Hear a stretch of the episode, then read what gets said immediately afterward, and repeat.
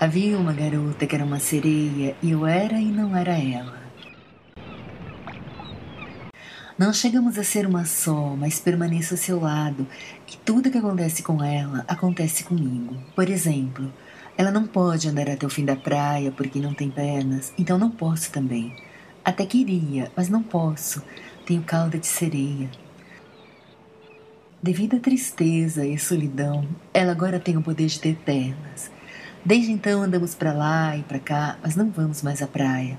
Ela não me deixa nem chegar perto. Acha que a maresia faria suas pernas mudarem em cauda de novo.